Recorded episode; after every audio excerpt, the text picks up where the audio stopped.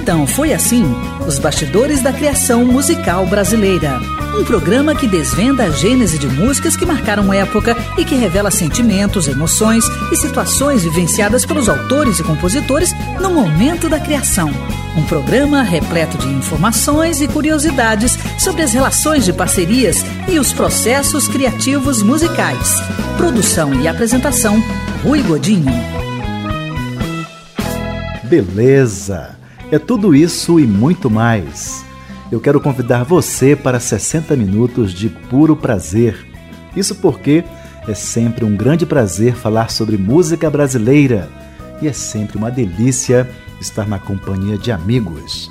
Então foi assim um programa da Rádio Nacional de Brasília para todo o Brasil, baseado na série de livros Então foi assim, Os Bastidores da Criação Musical Brasileira, volumes 1 e 2, de autoria de Rui Godinho, resultado de uma ampla pesquisa histórica realizada desde o ano de 1997.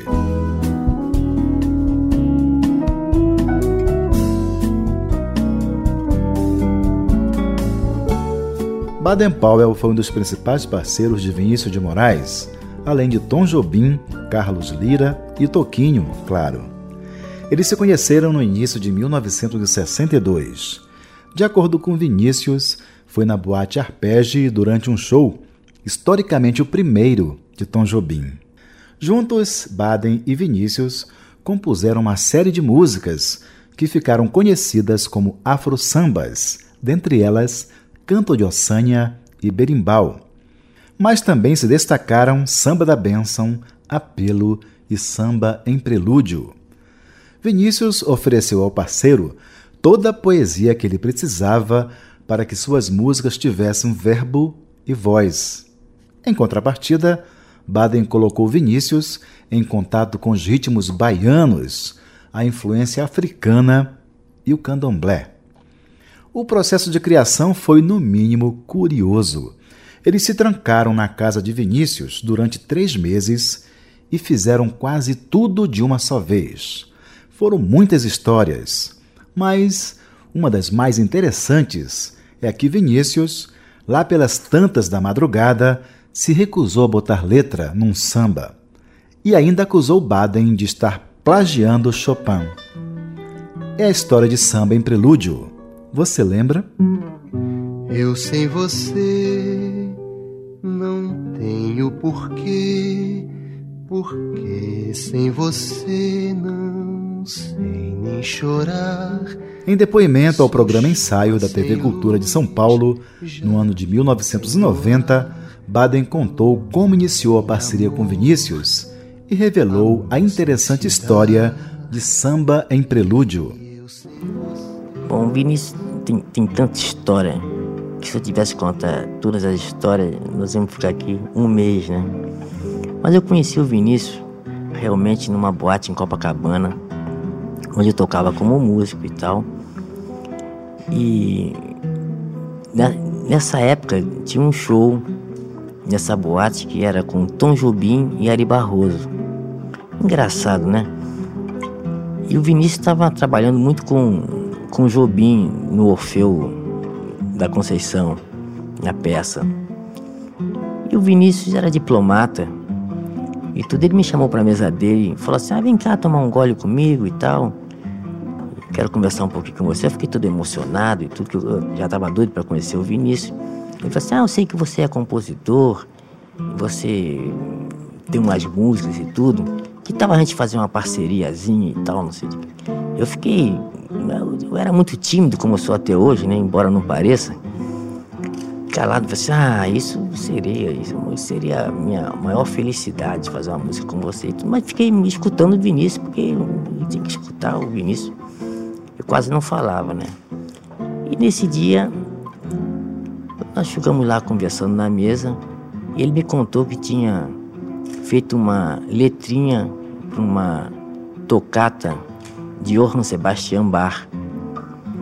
E tudo, ele falou assim, ah, eu sei que você estuda violão clássico, você conhece. Eu falei assim, ah, conheço a tocata 147 de Johann Sebastian Bach. Eu falei assim, pois é, eu pus uma letrinha. Eu tomei um susto assim, falei assim, que letrinha que ele deve ter posto? É que o Vinícius falava tudo no diminutivo, né, letrinha. é, violãozinho, badinho e tudo, como ele me chamava. Aí ele falou assim: Pois é, eu pus uma letrinha e saiu uma marcha rancho formidável. Não entendi nada porque Johann Sebastian Bach é alemão. É da época de 1600 e não sei o que, quer dizer, eu acho que o Brasil estava acabando de, de, de engatear, né? E além disso, Johann Sebastian Bach só fazia música sacra, dedicada a Deus e tal. Eu falei assim, Vinícius, como é que foi essa história de essa música sacra? Ele virou para mim e falou assim, você não sabe da maior, eu descobri que Johann Sebastian Bach é o titio da marcha rancho brasileira, né? Aí eu dei uma olhadinha para a garrafa do Vinícius para ver as quantas que, que, que, que, já, que já iam então. E daí nós marcamos o um encontro. Primeiro encontro foi no Hotel Miramar, um barzinho que ele frequentava muito, e numa tarde nós fizemos duas canções. Canção de Ninar, que são quase desconhecidas, né? E Sonho de Amor e Paz. E depois eu, depois eu fui para casa do Vinícius para fazer uma letrinha para ele e tal, uma música para ele, para ele colocar as, as letras e tal. E acabou que nessa noite, meu filho, eu fiquei, acabei ficando quatro meses sem sair, né? E o Vinícius também não ia no Itamaraty, não. Ele mandava uma secretária e tal. E daí é que nasceu tudo, nasceu várias músicas e tudo, que eu posso até lembrar muitas delas aqui e tal. Eu cheguei muito entusiasmado na casa do Vinícius uma noite. E aí eu tinha feito o samba período, que ainda não tinha título, né? E tudo. Eu falei assim, ah, Vinícius, eu fiz um samba tão bonito e que ele dá para ser para uma cantora e para um cantor, para homem e mulher e tal. Isso aqui, toca lá e tudo. A ideia que eu tinha mais ou menos era essa, né? Aí o Vinícius escutou, ficou empolgado. Isso era umas 10 e meia, 11 horas da noite. Aí nós começamos a tomar um esquinho, bater aquele papo, como era de hábito e tudo. E vai papo, meia-noite, uma hora da manhã, nós conversamos de tudo, não sei de que tocava o samba, não sei Lá para as quatro da manhã, quando estava na virada da terceira para a quarta garrafa, né? Nós já estávamos de pileque, né, e tal. Aí eu falei assim, Vinícius, e a letra, hein? Como é? Eu falei assim, olha, eu, eu, eu quero dizer uma coisa meio desagradável, mas como a gente... Essa coisa, deixa para amanhã, eu vou fazer uma... Eu falei assim, não, mas o que que houve? Eu falei assim, não, é um negócio desagradável, eu não quero te falar, não. Eu falei, não, Vinícius, o que que é? Nós estamos nós dois aqui, a garrafa de uísque, violão, eu e você, entre quatro paredes. Nós somos amigos, tudo bem. Pode desabafar, desabafa. Eu falei assim, não, não, não, não, não quero desabafar. Eu forcei muito. Eu falei assim, ele falou assim, olha, Bala, não sei o que, que é. Eu tô achando que essa, eu, eu tô achando que essa música é plágio. Eu falei assim, plágio, Vinícius? Não pode, eu fiz essa música ainda entre ontem e hoje, ela saiu por inteiro. Geralmente a música quando sai por inteiro não tem plágio nenhum. Eu falei assim, não, isso é plágio. Plágio, eu tenho meu ouvido perfeito, isso está no ar. Eu falei assim, não, Vinícius, não é, não é plágio não, é melhor você, eu acho que você bebeu um pouco e tal. E eu falei assim, não, não foi eu que bebi, não. Quem bebeu foi você, você fez a música de outro, você está pensando que você fez uma música sua? Esse negócio não. Vai ver que foi você. Aí me enrolou, né? Bom, aí eu fiquei também meio chateado e tudo. Falei assim, mas plágio de quê? Eu falei assim, é claro, Barney, isso aí é Chopin, puro. Você fez uma música de Chopin disse, não, Vinícius, não é Chopin, eu conheço noturno de Chopin, conheço os prelúdios de Chopin, não tem nada a ver. É Chopin, não é, não é. Ele falou assim, eu vou acordar minha mulher, que toca muito bem piano, e ela, o compositor dela predileto é o é, Chopin e tal. E eu falei assim, oh, Vinícius, não vai acordar sua mulher agora, seis horas da matina, a gente está de pileque já, né, meio bêbado e tal café com leite, com uísque não vai combinar e tudo. Deixa a coitada dormir e tal. Não, ela é boa praça, você vai ver, não tem nada não. Bom, ele foi lá, acordou, fiquei muito sem graça e tudo. Ela sentou na sala, bom dia e tal. Escutou a música, escutou outra vez. Aí ela falou assim: não, isso aí não tem nada de Chopin, isso aí é, é uma música mesmo, é uma música romântica. Chopin também era romântico. Mas o Pileque já estava aquele negócio de implicar com tudo, é, sapato desamarrado, assim, de cigarro ao contrário e tudo. Aí o Vinícius também implicou com ela também. Falei assim, ah, quer dizer que não é Chopin, não, e tal. Assim, não, não é não. Tem certeza que não é Chopin? Ele falou assim, tenho. Aí ele não tinha saída, né? Aí ele disse o seguinte, assim, então Chopin esqueceu de fazer essa. Era o samba prelúdio que estava nascendo. Como é sabido, Vinícius de Moraes teve nove casamentos oficiais. A esposa que tirou Baden dessa saia justa foi Nelita. Então foi assim que nasceu Samba em Prelúdio, composição de Baden Powell e Vinícius de Moraes, que iremos ouvir nas vozes de Vinícius, Toquinho e Maria Creuza.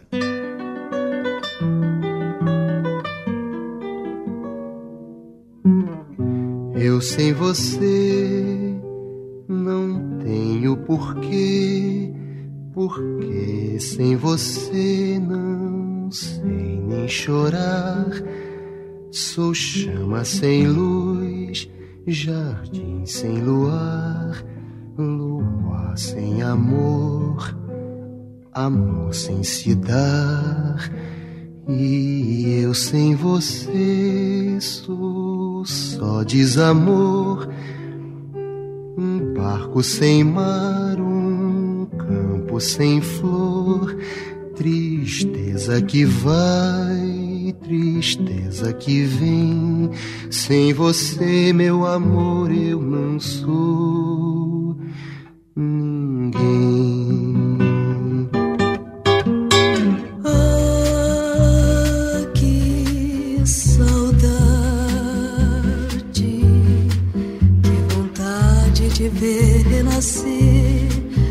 Nossa vida.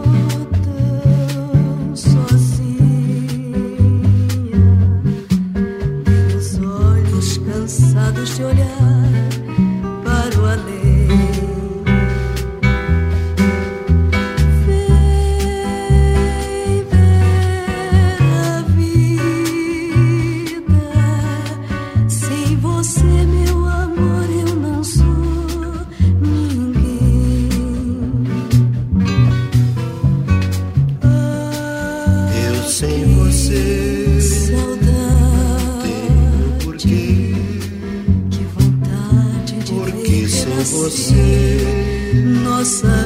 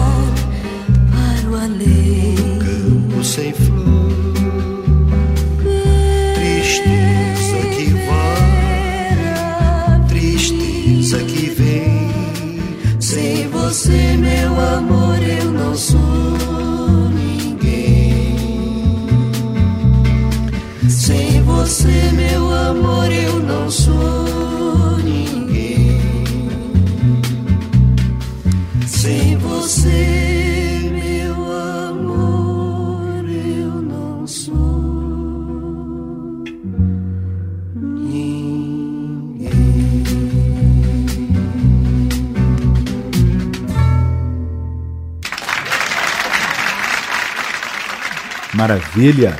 Ouvimos Samba em Prelúdio, composição de Baden Powell e Vinícius de Moraes, na interpretação de Vinícius, Toquinho e Maria Creuza. Esta história, com todos os detalhes, vai estar presente com certeza no livro Então Foi Assim, Os Bastidores da Criação Musical Brasileira, volume 3, de autoria de Rui Godinho, em fase de preparação. Porém, outras 142 histórias estão presentes nos volumes 1 e 2, que podem ser encontrados pelo e-mail livro@abravideo.org.br. Então foi assim: os bastidores da criação musical brasileira. O compositor alagoano Herman Torres, desde o útero, já sabia que seria músico. Aos 12 anos tocava guitarra aos 13, gravou seu primeiro disco. Na juventude, fez parte da Gangue 90 e as Absurdetes, juntamente com o glorioso Júlio Barroso. Mas foi quando Zizi Posse gravou uma de suas músicas que ele veio a ter uma projeção maior na carreira profissional. A música é Caminhos do Sol, que se transformou em sucesso nacional. Você lembra? Sem você a vida pode parecer Em entrevista pelo telefone no dia 25 de setembro de 2009, diretamente de Maceió, onde reside, Herman Torres generosamente me contou os detalhes da criação de Caminhos do Sol. Mas antes, revelou-me como se deu o início da sua carreira. Seis, sete anos de idade, minha família se mudou para o Rio de Janeiro. Porque papai foi senador da República na época, mamãe é do Rio, então eh, ela não quis ir para Brasília, fomos todos para o Rio de Janeiro.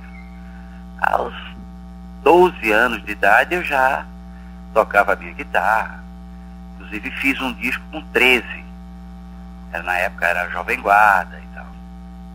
E aí foi quando começou a minha aventura com a música. Agora, muito provável que ela já tenha acontecido no útero, né? É, né? Porque nunca pensei em outra coisa na vida a não ser na música. Herman também desvendou como é o seu processo criativo. Cada caso é um caso, né? Antigamente, quando eu comecei esse processo criativo, normalmente eu trabalhava em cima de letras dos meus parceiros. Era Serginho Natureza e Salgado Maranhão e Fausto Nilo. Eram os mais, mais frequentes, assim, né? Então eles me davam a letra e eu desenvolvia a parte musical em cima, fazia melodia e tal. Com o passar do tempo, eu fui passando a fazer as duas coisas. Tem algumas músicas que tem letra e música minha. Às vezes eu recebo, assim, um pedido de uma música para um intérprete e tal, e aí eu procuro a inspiração de qualquer jeito. Mas normalmente ela vem, né? Tem uma música que eu fiz sonhando. É um negócio meio louco, né? Parece que a gente incorpora alguma coisa. E de qualquer forma é um processo sofrimento e dor, é como um parto, né? É claro que tem que haver uma motivação, porque se você recebe a inspiração e está com preguiça, ou está num bar tomando uma cerveja, ou não, ou não valoriza a inspiração, aí não, fica somente no ar e vai embora e você esquece. Perguntei ao Herman Torres qual o papel que ele desempenhou na Gangue 90 e as Absurdetes, o que ele tocava e compunha em parceria com Júlio Barroso. Na gangue eu, eu cantava, tocava guitarra, toquei baixo também na música O Telefone, guitarra havaiana, uh, toquei algum teclado ali, acolá, e fiz a direção musical da banda, porque o, a, a nossa Gangue 90 não, não tinha nenhum músico, né?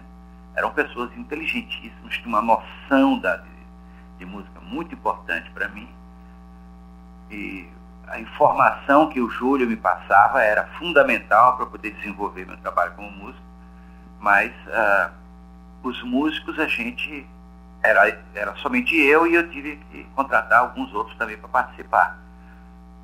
Nós tivemos a participação no disco esse da essa tal de Gangue 90, a participação do Guilherme Arantes, Vanderlei Tafo, Li Marcucci, Gigante Brasil, Tavinho Fialho, que terminou morando aí em Brasília também, baixista maravilhoso, foi baixista de Caetano. Tive curiosidade para saber sobre a morte de Júlio Barroso e sobre a extinção da Gangue 90. Até que veio o, o, o acidente né, com ele, caiu de um prédio em São Paulo. A gravadora ainda insistiu para que a gente continuasse com a banda, mas eu mesmo, particularmente, achava que sem a presença do Júlio não haveria mais sentido. Inclusive, uh, depois disso, a, a Gangue 90, com o resto do pessoal, chegaram a gravar alguma coisa, acho que era Rosas e Tigres. Mas, para mim, a Gangue 90 mesmo teve um disco, que foi essa tal de Gangue 90, lançado pela RCA, que teve o Nosso Louco Amor, Telefone, né? Esse disco hoje em dia é disputado à tapa, né? É, é. considerado assim um cult do rock brasileiro. Até que eu perguntei ao Herman Torres como foi que ele criou Caminhos do Sol, seu maior sucesso. Na maioria dos casos, minhas músicas falam muito sobre um momento verdadeiro que eu estou vivendo. Né? Então, no caso do Caminho do Sol, eu estava assim vivendo exatamente aquele momento que a letra fala. Embora a letra nem seja minha, de Salgado Maranhão. Mas eu estava passando por um processo assim, emocional, afetivo, barra pesada. A única saída para mim era fazer uma música. Aí liguei pro meu parceiro, o parceiro vinha para cá porque é uma emergência. Aí ele foi lá para casa e numa tarde nós fizemos aquela música. Para mim foi uma, fundamental ter é, falado sobre as coisas que estavam acontecendo comigo na hora. Né? Essa foi a história do Caminho do Sol. Eu me separei no, no, momento dessa música. Né? Isso foi em que ano, Herman? Isso foi em 82. Me separei, a situação estava tava muito abalada com tudo isso. E aí fiz a música. O resultado é que com menos de uma semana depois nós voltamos. durou, isso foi em 82, durou até 90. Olha que beleza. Valeu a pena, né? Com certeza. Sim, então você, você chamou o Salgado Maranhão, corre aqui que eu estou precisando fazer uma música. Ele foi, fez a música com você. E como foi que a Zizi Posse conheceu a música? Muito bem. Aí depois que a música ficou pronta, eu nessa época eu ainda era contratado da Poligram, que era a mesma gravadora da Zizi. E o produtor da Zizi era o mesmo que tinha produzido o meu disco também, o João Augusto. Hoje ele é dono da gravadora DEC, DEC Discos, se não me engano. E o João me ligou e disse, olha, eu estou fazendo o disco da Zizi, você tem alguma coisa para ela? E foi uma coincidência muito grande, porque ele me telefonou um dia ou dois depois de eu ter feito a música. Eu disse, ah, tem uma coisa que eu acabei de fazer que eu achei muito bonita. É, traga para mim, gravei assim numa fitinha cassete, naquela época era fitinha, né? Levei para ele, ele gostou, mostrou para ela, ela se apaixonou e aí entrou no disco. Foi uma, aconteceu uma coisa interessante, que no disco dela, chamado Um Minuto Além, quando foi distribuído para as rádios, você sabe que tem aquela história da música de trabalho, né? De trabalho, é. Muito bem. Então a recomendação da gravadora, que aí se reuniu lá os o oráculo deles lá, né? Aquela outra coisa de marketing. Afinal de contas, é, eu acho que, que esse raciocínio das gravadoras ajudou muito a, a, a criar muitos problemas para nós no mercado de disco no Brasil, sabe? Sim. Ah, já é um outro assunto. Mas vamos lá, é. então. Aí eles resolveram que seria uma outra música de trabalho. Mas quando bateu nas rádios, naquela época eu já tinha muitos amigos lá, tinha um grande amigo, Romilson Luiz, que era da Antena 1, e que ouviu o disco dessa, mas a música não é essa, gente. E aí o próprio cara da rádio foi que é, passou a tocar o Caminho do Sol. Ele começou a tocar, as outras foram atrás, a seguir veio a Rádio Cidade também tocando o, o Caminho do Sol, e daí para frente virou ela a música de trabalho. Então foi assim que nasceu Caminhos do Sol, composição de Herman Torres e Salgado Maranhão, que iremos ouvir na voz de Zizi Posse. Observe que na interpretação de Zizi, ela põe a sílaba tônica no lugar errado. Ela canta: O amor fez parte de tudo o que nos criou, quando o correto seria: O amor fez parte de tudo o que nos criou. Vamos ouvir.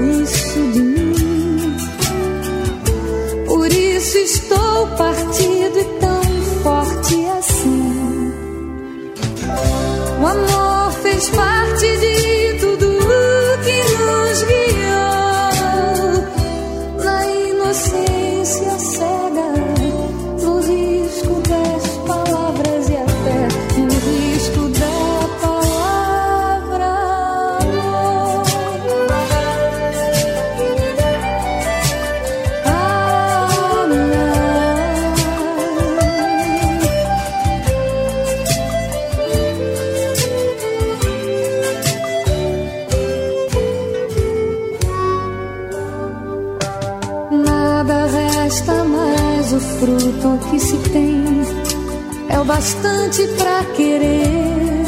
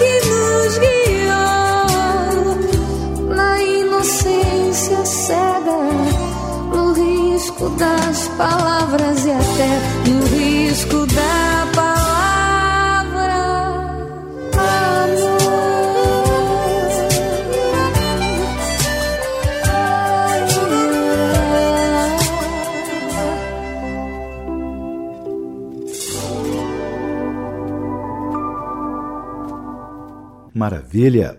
Ouvimos Caminhos do Sol, composição de Herman Torres e Salgado Maranhão, na voz de Zizi Posse.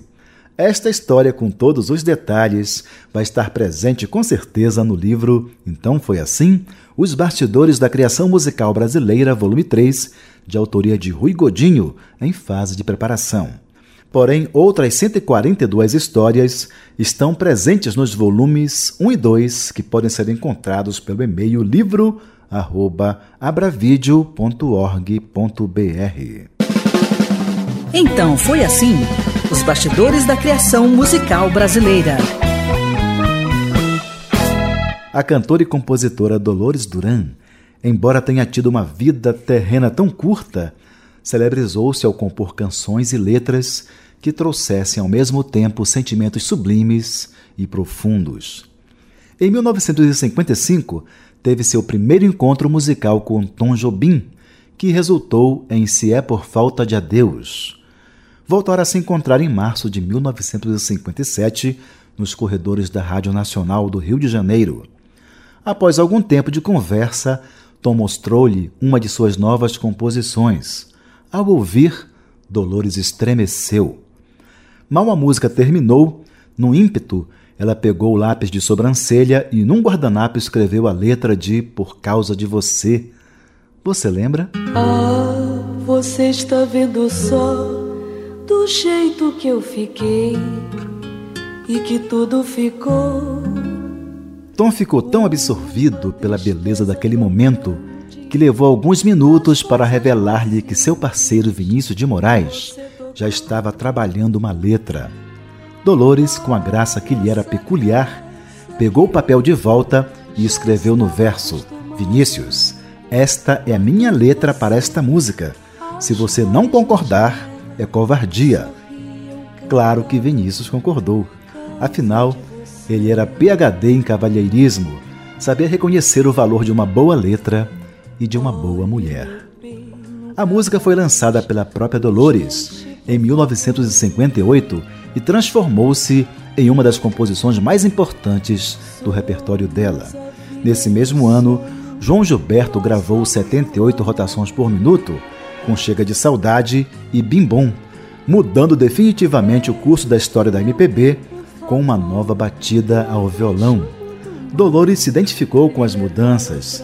Se não tivesse desencarnado tão cedo, talvez tivesse emprestado mais beleza e profundidade às letras da nascente bossa nova.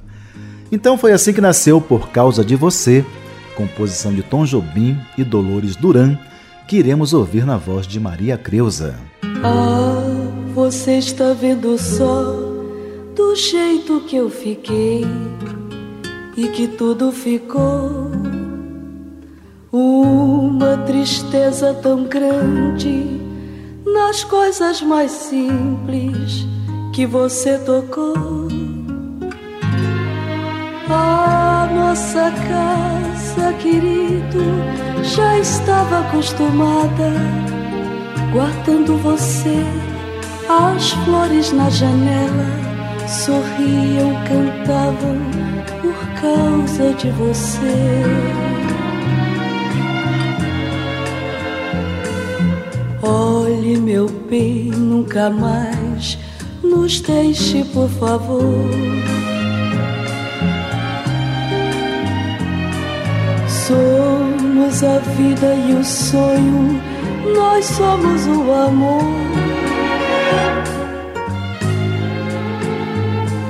Entre meu bem, por favor, não deixe o mundo mal lhe levar outra vez. Me abrace simplesmente não chore, não lembre, não fale, meu bem.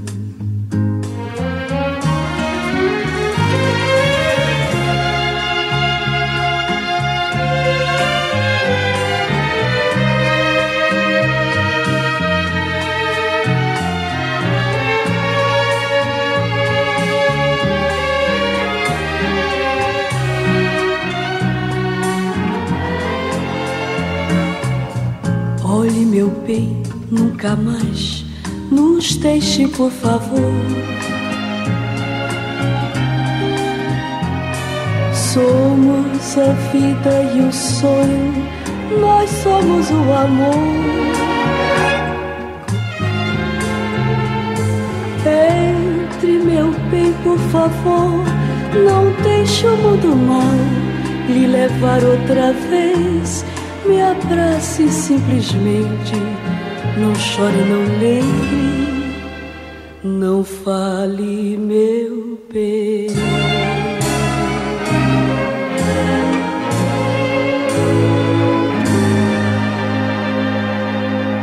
Maravilha! Ouvimos por causa de você, composição de Tom Jobim e Dolores Duran, na interpretação de Maria Creuza. Esta história, com todos os detalhes, consta no livro Então Foi Assim: Os Bastidores da Criação Musical Brasileira, volume 1, de autoria de Rui Godinho, que pode ser encontrado pelo e-mail livro@abravideo.org.br. Então foi assim: Os Bastidores da Criação Musical Brasileira.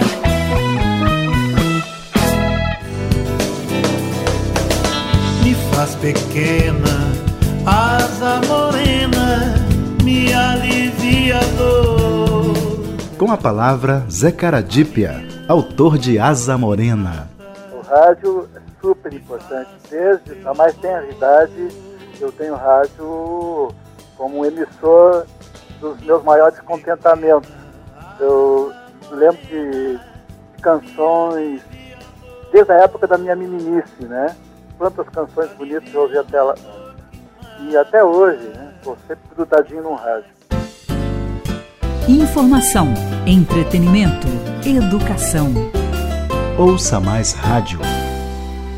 A cantora Aracide Almeida teve seu nome irreversivelmente associado ao do compositor Noel Rosa, de quem era considerada a melhor intérprete.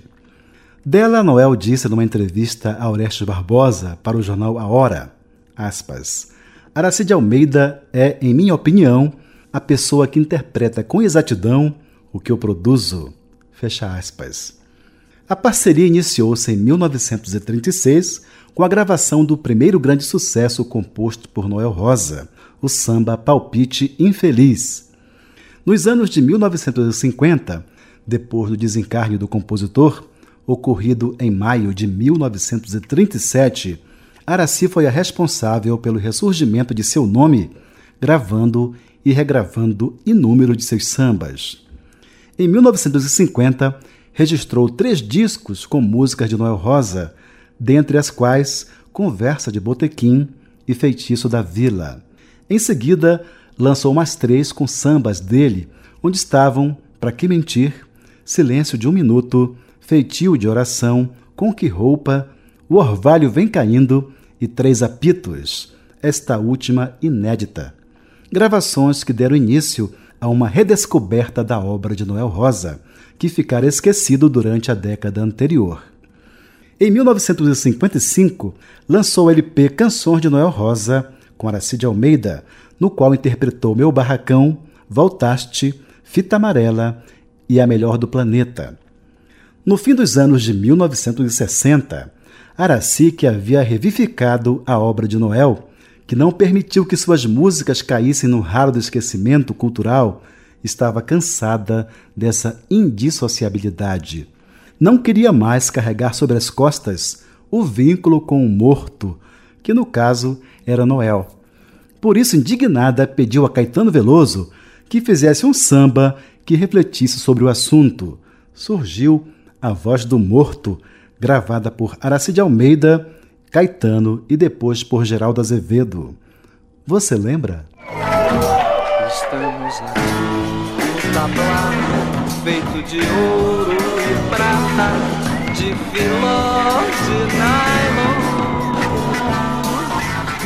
Em depoimento ao programa MPB Especial da TV Cultura de São Paulo, no ano de 1972, aos 58 anos de idade, Araci contou em que circunstâncias pediu ao compositor e cantor Caetano Veloso para que criasse a música A Voz do Morto. Vou contar uma história aqui. Eu fui. Eu trabalhei aqui na, numa emissora, então essa emissora tinha. dava, dava chegada a negócio de festival, né? Então, eu. Uma música minha foi desclassificada, e a música era uma música muito boa.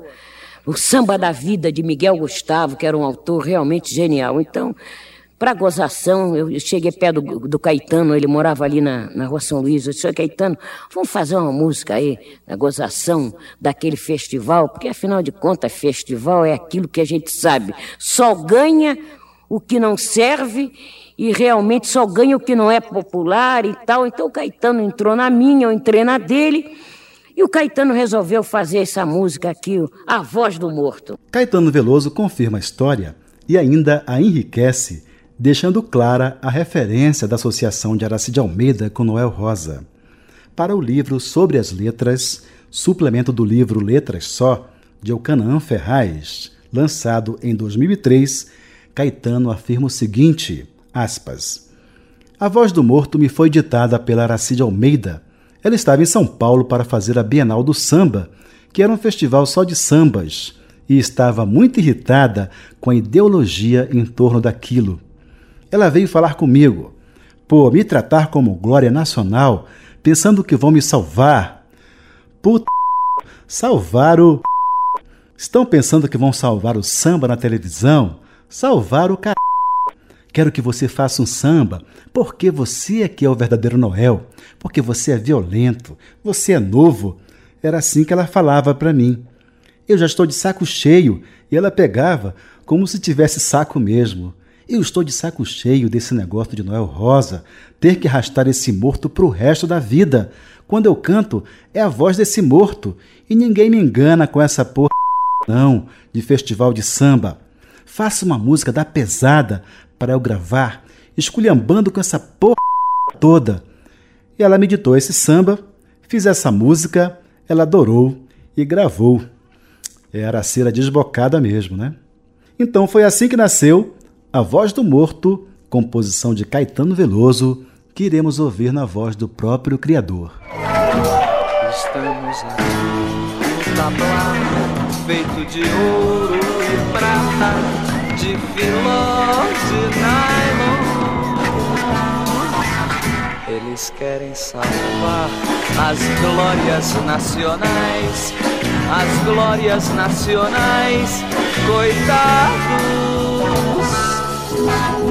Ninguém me salva, ninguém me engana.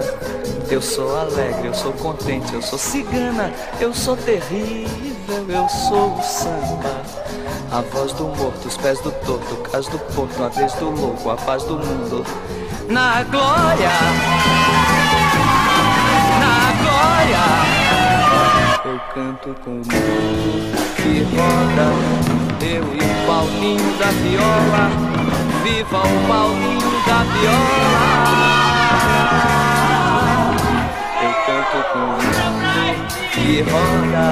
Mesmo do lado de fora, mesmo que eu não cante agora. Ninguém me atende, ninguém me chama, mas ninguém me prende, ninguém me engana.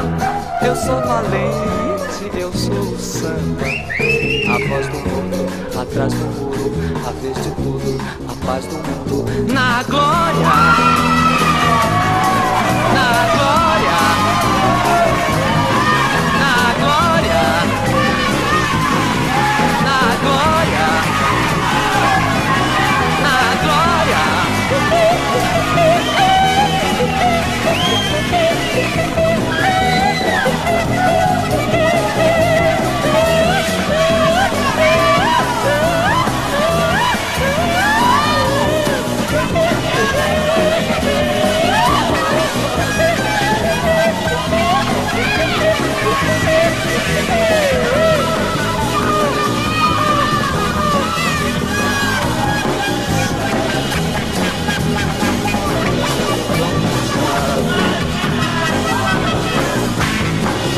passadas.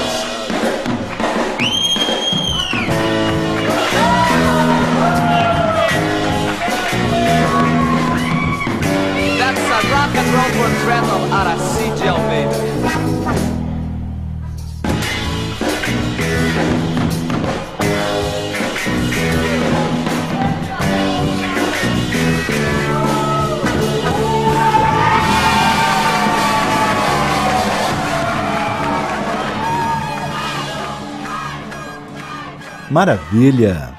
Ouvimos A Voz do Morto, composição e interpretação de Caetano Veloso. Esta história, com todos os detalhes, está presente no livro Então Foi Assim? Os Bastidores da Criação Musical Brasileira, volume 2, de Rui Godinho, que pode ser encontrado pelo e-mail livro@abravideo.org.br. Então foi assim: os bastidores da criação musical brasileira.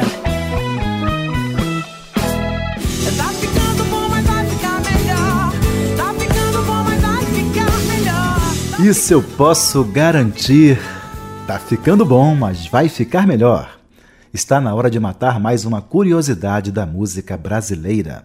O destaque deste capítulo é a interessante história da música Casa no Campo, uma composição de Zé Rodrigues e Tavito, imortalizada na voz de Elis Regina. Você lembra? Eu quero uma casa no campo onde eu possa compor muitos rocks rurais. Antes de contar a história propriamente dita, Tavito nos falou sobre o seu processo criativo.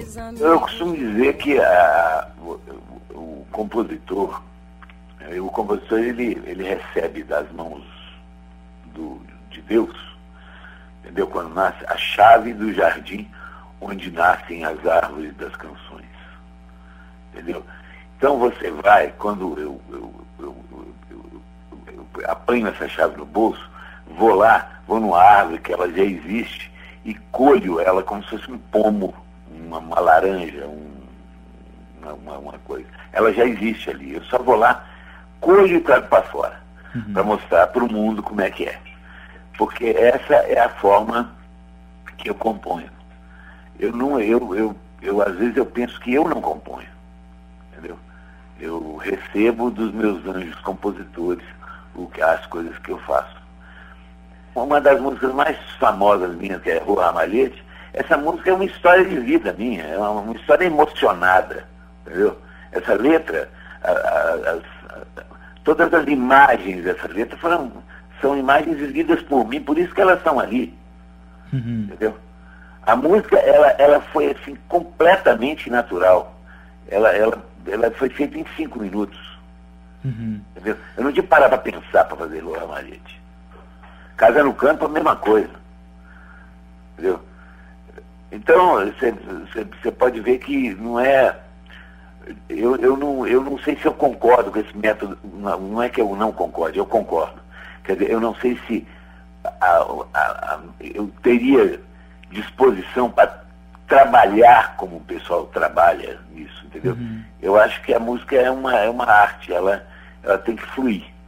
Se ela não fluir, ela não, e tem umas melhores, outras piores, mas de qualquer jeito são, são expressões que fluem dentro de mim, como eu já disse, é, colhidas de alguma árvore aí, porque também não sei como é que é o processo de que gira o cérebro para produzir isso, eu não sei. Interessante essa visão de Tavito. É bom saber também como era a relação dele com Zé Rodrigues, seu parceiro em Casa no Campo. Zé Rodrigues era polêmico, eu vou te contar por quê, viu? Porque o Zé Rodrigues, ele pensava e dizia o que pensava. E o pensamento dele era muito raro. Eles sempre me perguntam, né, quando é na condição de melhor amigo e tal, essa coisa toda, sempre me perguntam o que, que o Zé deixou para nós. Infelizmente, deixou para poucos, porque isso ainda vai ser discutido ainda para frente. O Zé deixou o pensamento dele, entendeu? E o pensamento dele não agradava a todos, não, mas o pensamento dele era, era, era extremamente correto, era extremamente profundo. Autêntico, ele via as coisas né? com muita profundidade e jogava xadrez dez, dez lances antes do, do próximo, do, do, do adversário. Entendeu? Então Zé era um discutidor que nós que somos daquela lista lá em música, aquele acervo de discussões do Zé ali, aquilo é um tesouro que não pode ser jogado fora. Entendeu? Porque ele mostra exatamente o pensamento do Zé. Entendeu? Você, você leu o necrológico do Zé? Não, não. Você tem que ler, pô, escrito por ele mesmo. Não, não li. Ah, mas é um negócio. Tá bem ele ali, entendeu? Eu acho que o pensamento dele foi o que mais ficou, porque na realidade ele deixou assim. para o que ele tinha de deixar, deixou pouca coisa escrita. E, e- e- e os livros dele são monotemáticos, né? São, falam só de, de uma coisa que é a maçonaria. E- quer dizer, ele, ele deixou pilhas de escritos e de letras e de, de, de coisa, mas o escrito dele, quer dizer, a filosofia rodrixiana, ela não ficou muito bem expressa. Ela precisa de uma pesquisa, sabe? Eu- Eu acho que o Zé era muito mais importante do que o Brasil achava, entendeu? E quem conviveu com ele sabe disso. Eu gostaria que você contasse como nasceu a Casa no Campo. Casa no Campo, nós tocávamos, foi em 1971, julho, nós tocávamos com a Gal Costa, fazemos a turnê nacional com ela, o Som Imaginário. E, e fizemos show em Brasília e, como, como acontece sempre, você vai a uma capital, vai, a outra é pertinho, você vai, né? E nesse tempo, o- até o Zé registra isso muito bem, ele falava isso em show, que, que não existia esse negócio de, ah, artista de avião e a gente de, de ônibus, não. Ia todo mundo junto de ônibus. né? Não é- Os Rolling Stones ainda não tinham estado no Brasil, ainda não tinha exigido 100 toalhas pretas, 200 vermelhas, não tinha aquela coisa. Era uma coisa equilibrada. Nessa viagem Brasília-Goiânia, que é uma paisagem bucólica e tal, que você demora aí suas duas horas, duas horas e pouco para ir, o Zé foi escrevendo, nós fomos sentados juntos e o Zé foi escrevendo uma letra que eu não prestei atenção, uma coisa qualquer, olhando aqueles, aquelas coisas pastando lá e tal. Quando chegamos no hotel em Goiânia, ele falou, tá, Vitor, escrevi isso agora aqui na viagem, dá uma olhada. Eu falei, pô, Zé, mas é sensacional. Eu já peguei o violão e a música já saiu assim. E, e a coisa mais interessante é que essa música, nem eu, nem ele, nem, nem eu gostava da música e nem ele gostava da letra. Entendeu? A gente achava a música fraca. Mas eu acabei habituando, porque no, no dia seguinte ele já, já foi pro piano, já tirou a harmonia dela no piano, já mostrou pro resto do grupo, o resto do grupo gostou, e não sei o que. Agora, o que aconteceu com essa música foi, um, foi um dessas coisas assim, é, mágicas, que dependem do talento de uma terceira pessoa, entendeu? Que é o talento da Elis. Porque essa música foi inscrita no festival de Juiz de Fora e ganhou. E o prêmio era o festival, era participar do FIC, Festival Internacional da Canção. Que a gente ia para o Maracanãzinho e já entrava classificado lá nas, nas finais. E nós tocamos, ela, ela foi para o FIC, não sei o que, no ensaio geral do FIC, a Elisa era, era presidente do júri, ela pegou no braço do Zé e falou assim, bicho, essa música sua é demais, eu vou gravar ela. O Zé apresentou ela, tirou nono lugar, o Zé apresentou, aliás, pessimamente, foi pé, o arranjo horrível, foi horrível. Eu, me lembro assim, eu fico até Eu tenho a gravação original, é horrível. Zé Rodrigues me confirmou a história em e-mail datado de 17 de junho de 2006. Disse-me que no ônibus, viajando de Brasília para Goiânia, estava escrevendo uma carta em que dizia de seu cansaço com a vida efervescente que estava levando e seu desejo de viver de maneira mais simples e tranquila. Olhou para fora e viu as árvores de macela dourada iluminadas pelo sol. Virou a página e, de um jato só, escreveu toda a letra de Casa no Campo, que guardou até aquele momento sem nenhuma correção. Eu quero uma casa no campo, onde eu possa compor muitos rocks rurais. E tenha somente a certeza dos amigos do peito e nada mais. Eu quero uma casa no campo onde eu possa ficar do tamanho da paz. E tenha somente a certeza dos limites do corpo e nada mais. Eu quero carneiros e cabras pastando. Sobre... Casa no Campo foi gravada pela gloriosa Elis Regina. Não é isso, Tabito? Aí a Elis gravou Casa no Campo. Quando a Elis gravou Casa no Campo, ela deu forma à música. Uhum. Foi quando a música ganhou forma. Ela foi uma parceira. Ela é uma parceira. Eu, eu, eu considero a uma parceira dessa música. Entendeu? E o Zé também acha isso, achava. Entendeu? Nós conversamos muito sobre isso. Porque quem deu, quem finalizou essa música, deu a ela sentido, entendeu? Foi a Elis, sem dúvida nenhuma. Agora, de uma forma fenomenal, porque essa música já foi estudada por tudo quanto é gente, é, enfim, eles, eles, pesquisam por que, que é que o Zé falou, esperança de óculos. Isso. E não sei o quê. Aí cai em, em exame de faculdade, né? E isso tudo é, são as coisas mais prosaicas que pode haver, né? Não existe nada mais prosaico do que esses termos. Porque, na realidade, ele escreveu isso ele, ele, ele, a mulher dele estava grávida, usa óculos, né? a minha amiga Lise Bravo, usa óculos, usava óculos na época, e ele, a esperança de óculos, escreveu. Entendeu? Aí não tem nada demais.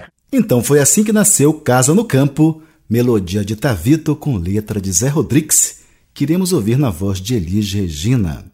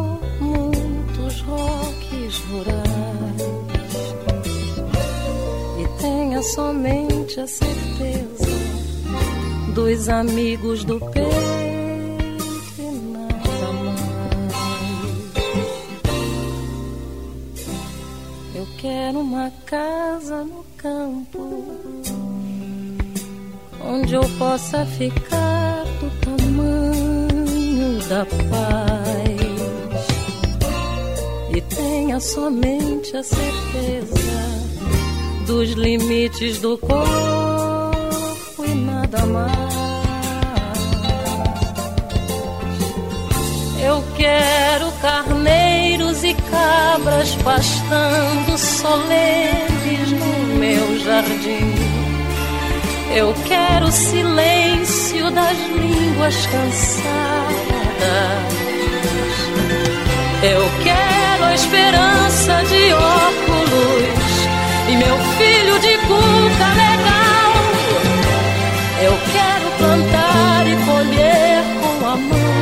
Pimenta e o sal.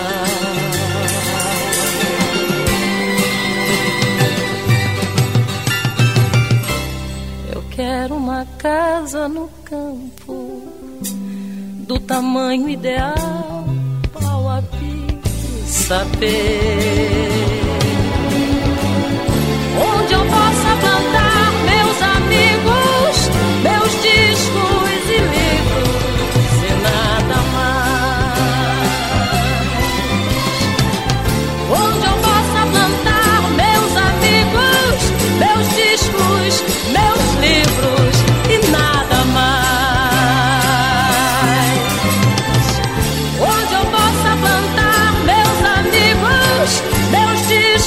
livros e nada mais.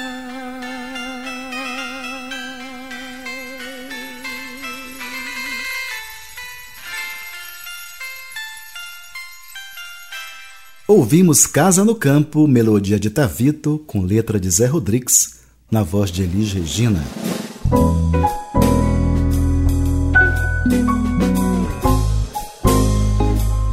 Pois é, subiu a placa de um minuto. Nosso tempo está acabando. Hoje ficamos por aqui, mas eu quero confirmar desde já um novo e prazeroso encontro para a próxima semana, neste mesmo horário. Aproveitem e convidem os amigos para este momento de prazer radiofônico.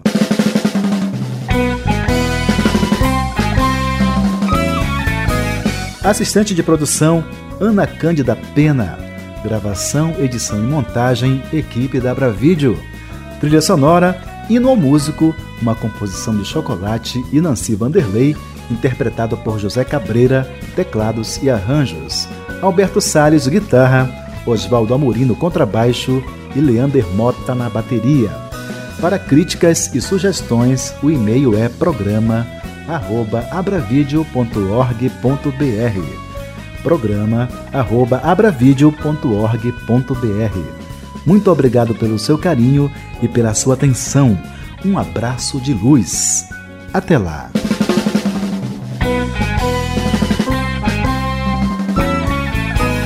Então foi assim: Os Bastidores da Criação Musical Brasileira. Um programa que desvenda a gênese de músicas que marcaram época e que revela sentimentos, emoções e situações vivenciadas pelos autores e compositores no momento da criação. Um programa repleto de informações e curiosidades sobre as relações de parcerias e os processos criativos musicais. Produção e apresentação: Rui Godinho.